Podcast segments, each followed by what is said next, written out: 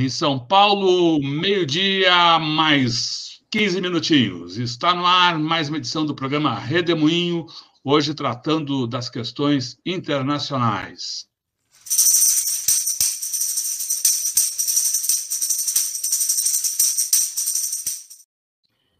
Maringoni, seja muito bem-vindo a esse redemoinho de quarta-feira, 17 de maio de 2023. Gilberto Maringoni é professor de Relações Internacionais da Universidade Federal do ABC. O que, que você nos conta nessa quarta, Maringoni? Bom, boa tarde, Eleonora, boa tarde, Rodolfo, boa tarde para todo mundo que está nos assistindo.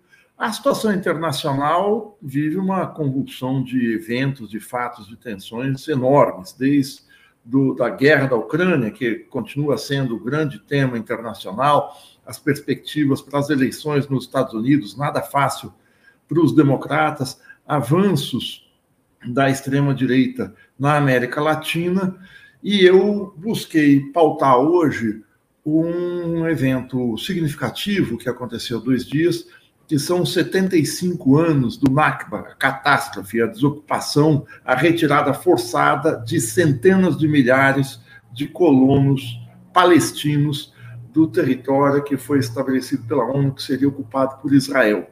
Eu vou falar disso, mas há dois temas que eu vou tratar com muita brevidade, porque eles acabaram entrando na cena política hoje pela manhã, ou de ontem para hoje. O primeiro, muito breve, é um, um tópico quase de rodapé, mas importante sobre a guerra na Ucrânia, que o governo Zelensky nomeou um embaixador para o Brasil. É o vice-chanceler ucraniano Andriy Milnik. O Andriy Milnik foi embaixador na Alemanha e criou muitos problemas lá por sua desatada propaganda neonazista. Ele é um partidário de Stepan Bandeira. Stepan Bandeira foi um nazista ucraniano na época da Segunda Guerra Mundial que colaborou, auxiliou e atuou junto do invasor alemão na União Soviética. A Ucrânia fazia parte da União Soviética, ele era um sabotador do seu país, invadido pela mais, mais significativa é, é, é, conjunto de tropas é, militares na história mundial. Foram 4 milhões de soldados, além de divisões blindadas, divisões terrestres e aéreas, com destaque para tanques. Stepan Bandeira é assim meio que, não é só o ídolo, mas é um ideólogo do, do, do Munich, é um provocador. O governo brasileiro já deu o agreement, ou seja, já aceitou. Não devia ter feito isso, porque deveria ter investigado quem é essa criatura. Mas a vida segue, vamos ver como é que isso vai se dar adiante. O outro fato, antes de eu falar do NACBA, aconteceu nessa quarta pela manhã no Equador, país vizinho, embora não faça fronteira com o Brasil. O presidente Guilherme Lasso, de direita, um banqueiro, destituiu o Congresso, vai convocar novas eleições e a sua ideia é escapar de um processo de impeachment. O Lasso sofre esse processo de impeachment é, é uma movimentação que vem desde protestos é, é, de massa muito sérios que aconteceram há quase um ano, em junho de 2022, por 18 dias. Protesto contra aumento de preços de combustíveis, aumento do preço de alimentos, que suscitaram a pesada repressão militar com uso de exército, seis mortos, mais de 600 feridos, centenas de presos, e o governo Lácio está envolvido em uma série de acusações da própria Procuradoria-Geral do Equador de suborno estatais, é, crimes contra o Estado, crimes contra a segurança do Estado, enfim, uma série de tipificações arroladas na legislação equatoriana. Essa, um processo de impeachment começou a correr agora, no início do ano, fevereiro ou março, e por trás disso existe uma disputa entre a centro-esquerda, que é maioria no Congresso, e a direita, que está na presidência da República.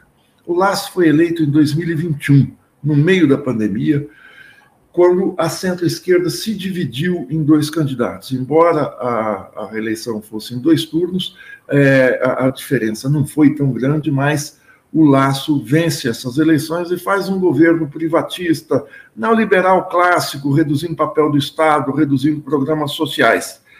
E a oposição, essa maioria, abre o processo de impeachment que estava correndo e ganhando apoios na sociedade equatoriana, e ele resolve dar um contra-ataque hoje pela manhã. Essa iniciativa está prevista no artigo 148 da Constituição do país, que alega, que, que, que arrola como argumento uma é, a extrapolação dos poderes do Congresso, das suas funções, e, e isso é motivo para a dissolução do Congresso, obstrução ao desenvolvimento e grave crise política. São todos temas, são todos argumentos muito subjetivos, mas o Laço usa esses argumentos e baixa o decreto dissolvendo o Congresso. É um golpe ou não é? Formalmente não é. Assim como no Pedro Castilho, no Peru, que tem uma constituição com um dispositivo semelhante, não era golpe.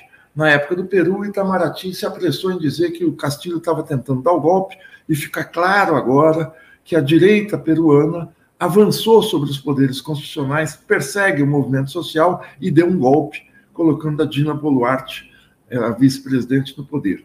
Não é um golpe formalmente aqui, mas é uma disputa que se que pega fogo, né? que pega fogo não literalmente, mas no sentido figurado, uma disputa muito acirrada que ainda não está claro qual, quais vão ser os seus desdobramentos. Ele tem um tempo para convocar eleições e recompor o Congresso, tentando ganhar maioria legislativa.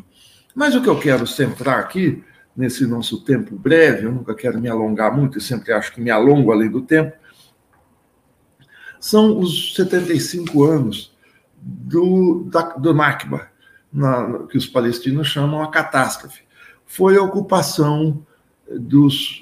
A, a, a, Força Armada na ponta do fuzil, na ponta da baioneta, feita pelos israelenses, pelo exército, pelas forças israelenses, no dia seguinte à criação do Estado de Israel, quando eles desalojaram, obrigaram a fugir colonos pobres, colonos medianos, trabalhadores, enfim, gente que vivia em vilarejos, gente que vivia no campo, gente que vivia em diversas partes do território palestino, são expulsos das suas terras para a ocupação israelense, para a ocupação do Estado de Israel. São milícias sionistas cometeram barbaridades nessa situação e a criação do Estado foi definida na ONU numa situação muito controversa.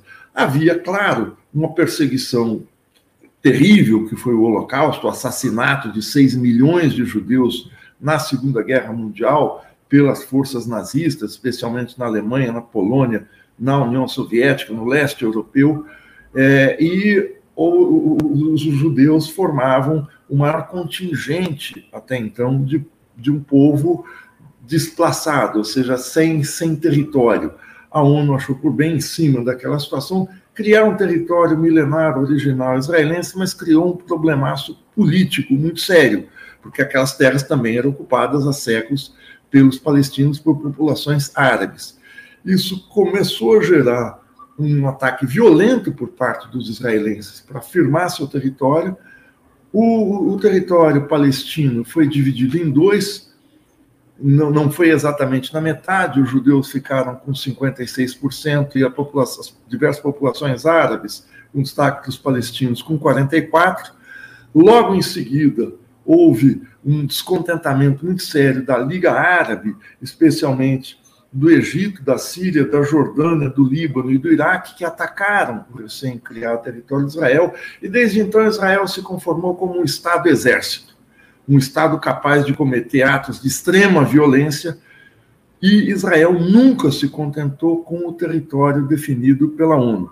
Seu, seu, seus domínios foram se expandindo, com destaque para a Guerra dos Seis Dias, em 1967, quando Israel expande os seus domínios para as colinas de Golã. Israel expande para um território de, na época, 1.200 quilômetros quadrados. Isso é só a expansão, não é o território de Israel. Israel tem 9 milhões de habitantes. Calcula-se hoje que a população palestina espalhada pelo mundo seja a maior população, o maior contingente populacional de, de, de um povo é, fora dos seus territórios, de exilados, são 5 milhões de pessoas. Mas se Israel tomou 1 milhão e 200, é, é, 1.200 quilômetros quadrados, hoje a população palestina que vive próxima a Israel está confinada na faixa de Gaza, é uma faixa espremida entre a fronteira de Israel e o mar Mediterrâneo. Ela tem 41 quilômetros de extensão e entre 5 e 12 quilômetros, nas suas variadas partes, 5 e 12 quilômetros de, de, de largura, formando 365 quilômetros. Olhem só, eles tomaram só em 67 1.200 quilômetros dos palestinos. E hoje confinam os palestinos numa situação de extrema precariedade, dificuldade de acesso à energia, dificuldade de acesso à água. E essa população palestina é constantemente alvo de ataques israelenses. É, a gente teve em 9 de maio um novo ataque com o pretexto israelense de caçar líderes de é, da Jihad Islâmica, tida por Israel como uma organização terrorista. Morreram 15 pessoas, foram 20 feridos, quatro crianças, três dirigentes da Jihad Islâmica. Nessa operação, no território é, da faixa de Gaza, foram utilizados, além de força terrestre, nada menos que 400 aviões bombardeios ultramodernos. Então, a violência, a brutalidade é, é, que, que faz lembrar a força, a, a, discriminação que fazia o Estado alemão, o Estado nazista contra as populações judaicas, parece replicada agora, 80 anos depois. Israel é um país que vive também uma crise interna muito forte, o, por força até dessa situação de guerra constante, de um extremo nacionalismo, que é o sionismo, um nacionalismo excludente. É, Israel elegeu pela quarta vez um primeiro-ministro de extrema-direita, que é o Benjamin Netanyahu. O Benjamin Netanyahu está desde 96, alterna entradas e saídas no poder, mas dessa vez ele faz um governo ainda mais extremista. Ele colocou no seu Ministério da Defesa o Itamar Ben-Gvir, que é um supremacista judaico que quer criar uma guarda nacional, uma milícia fora das Forças Armadas, quase como uma milícia partidária da extrema-direita, é, é, para, claro, se colocar diante não só na segurança interna, mas na, na, nos ataques aos palestinos. A política do Netanyahu é mais excludente ainda, estimula as ocupações ilegais de colonos israelenses, de colonos judeus em territórios palestinos. Mas internamente, Netanyahu quer criar um regime autoritário muito forte. Ele quer alterar a composição da Suprema Corte, a nomeação de ministros da Suprema Corte, e buscando, numa reforma do Judiciário, uma autoanistia para várias denúncias de corrupção que pesam nos seus mandatos anteriores. Isso seria algo, não digo normal, mas algo que acontece em vários países. Um, um presidente buscando manejar instrumentos de Estado em seu favor, se não fosse o fato de que isso suscitou tremendas manifestações de protestos desde a sua posse. Ele toma posse em 29 de dezembro, em 4 de janeiro já tem manifestações de protestos de judeus. Israel, como eu disse, é um estado que tem 9 milhões de habitantes, 1 milhão e 600 mil são árabes, mas o estado se autoproclama como um estado judeu ou seja, é um Estado étnico, é um Estado, não existe um outro Estado no mundo que se proclame dessa maneira como Israel e que use na sua bandeira um símbolo religioso que é a estrela de Davi, que é, é, então Israel se coloca como um Estado profundamente racista nesse sentido, por ser um Estado judeu e um Estado teocrático, que é o que esse, esse, essa característica que o Netanyahu quer aumentar. O que é um Estado teocrático? É um Estado religioso. Quer dizer, eu vou filtrar as pessoas pela diferença religiosa. Alega-se muito que Israel é a única democracia no Oriente Médio. A democracia no Oriente Médio sempre enfrentou dificuldades, mas agora dizer que Israel é um Estado democrático, republicano, com essas cisões internas, é forçar um pouco a mão é, a oposição a Netanyahu alcançou inclusive o interior das Forças Armadas. Daí a necessidade do seu ministro de Segurança Nacional querer criar uma unidade ou uma, uma força militar à parte dessa força nacional. Esse regime do Netanyahu indo para a extrema-direita, um regime sendo é, é, excludente, ele cada vez mais incentiva a divisão dentro do país. A divisão entre as populações árabes, em especial entre os palestinos na faixa de Gaza, os palestinos em qualquer lugar, ou seus vizinhos, tidos por Israel como todos terroristas, como se o Estado israelense não o fosse, e num estado de beligerância constante. É um apartheid social com assentamentos ilegais, pilhagem de vilarejos, como aconteceu recentemente em Nuvara, um pequeno vilarejo na, na é, e nos últimos cinco meses, os ataques israelenses resultaram em 130 mortes na população é, palestina.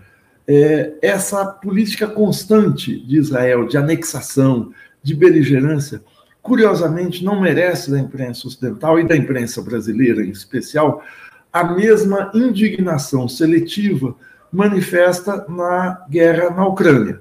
A Ucrânia é sempre colocada como vítima, embora a gente veja é, que o, o, o, o governo ucraniano não quer a paz, o, o, o, Vladimir Zelensky fez um giro há poucos dias pela Europa, buscando armamentos, buscando aumentar a escalada para o que ele diz uma grande ofensiva contra as forças russas.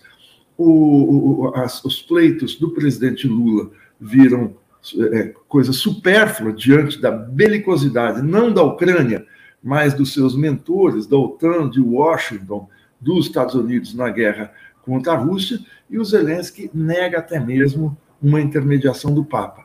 Eu estou juntando essas duas questões, Zelensky, Ucrânia e Israel, para mostrar o seguinte: a indignação seletiva tem que acabar. Israel faz ocupações em territórios estrangeiros que não são seus, toma esses territórios e a comunidade internacional, embora às vezes a ONU se manifeste, não tem nem um pouco da, da, da, da, da, indignação, mas do, do caráter de denúncia que tem a ação russa na Ucrânia. Embora seja condenável a invasão russa na Ucrânia, é preciso ter o mesmo peso e a mesma medida para tratar temas que são, ao fim e ao cabo, invasões de um país sobre outro. A guerra da Ucrânia é bem mais complexa que isso e a gente vai voltar a esse tema num próximo programa. Eu fico por aqui e agradeço muito a atenção. Obrigado.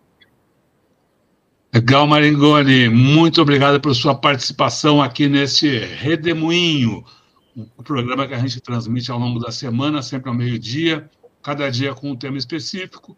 Hoje tratamos das questões internacionais, amanhã voltamos nesse mesmo horário para falar sobre as relações entre poder e mídia, com a participação da professora Ângela Carrato, da Universidade Federal de Minas Gerais. Maringoni, muito boa tarde, grande abraço, boa tarde a todos que nos acompanharam aqui, que seguem conosco pela internet afora. Tchau, pessoal. Tchau. tchau.